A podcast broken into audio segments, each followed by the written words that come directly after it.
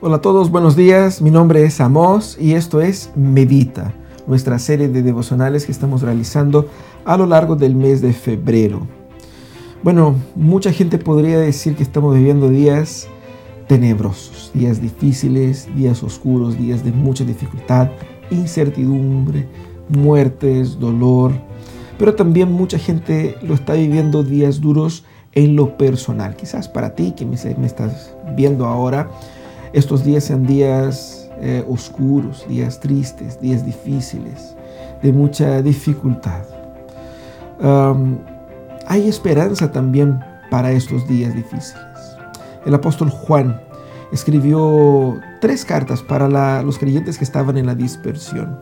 Y en la primera carta que el apóstol Juan escribe, él escribe haciendo un hincapié a que ellos debiesen andar en la luz en el medio de las tinieblas que toda esa gente estaba viviendo, bajo la persecución, bajo eh, la escasez, con tantas dificultades, el apóstol Juan insiste a que ellos debiesen entender que es deber, como cristianos de ellos, y es un privilegio también el caminar, el andar en la luz. ¿Qué significa eso? Ve lo que dice el texto acá. Ah, él dice así a los creyentes, este es el mensaje que hemos oído de él y que les anunciamos. Dios es luz y en Él no hay ninguna oscuridad. Si afirmamos que tenemos comunión con Él, pero vivimos en oscuridad, mentimos y no ponemos en práctica la verdad. Pero si vivimos en la luz, así como Él está en la luz, tenemos comunión unos con otros y la sangre de su Hijo Jesucristo nos limpia de todo pecado. Juan entonces, ¿qué es lo que hace? Él interpone luz y tinieblas acá hablando de que Dios está en luz. Y debemos nosotros andar en esta luz, es decir, andar en conformidad, andar según la voluntad de Dios. Él interpone eso y eso es muy gráfico para los creyentes de aquella época, porque ellos se sentían en, en tiempos de tinieblas, de crisis, de persecución, de dolor. Y veían que en Dios estaba la salida para ese dolor eh, terrible que ellos estaban experimentando.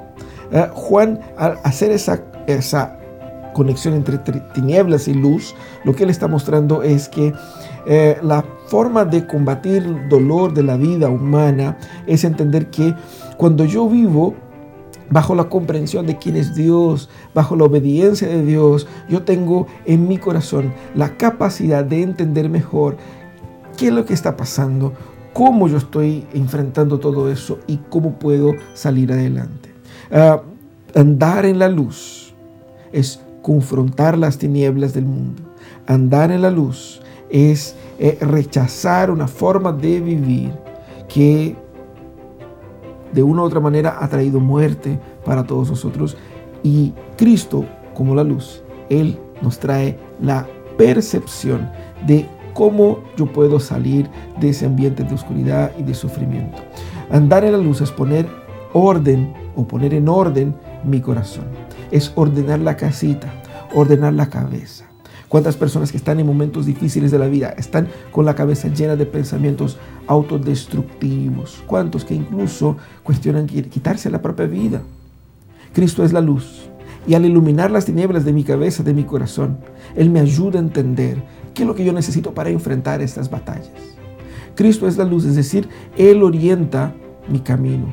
Él dirige mi historia. Por eso debo entregar mi vida en las manos de Jesús y debo esforzarme por andar en la luz, es decir, andar según el estilo de vida de Jesús. También andar en la luz implica en ser luz para otros, implica en llevar a otros a salir de esa crisis, de esta oscuridad, de ese sufrimiento.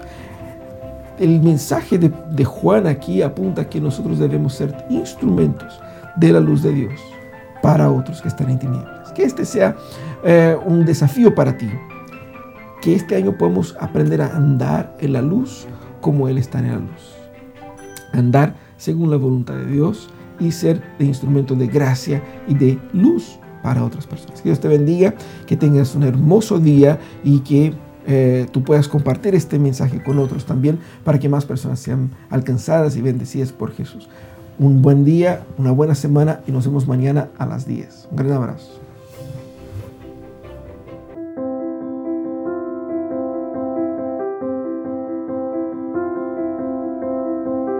Bye.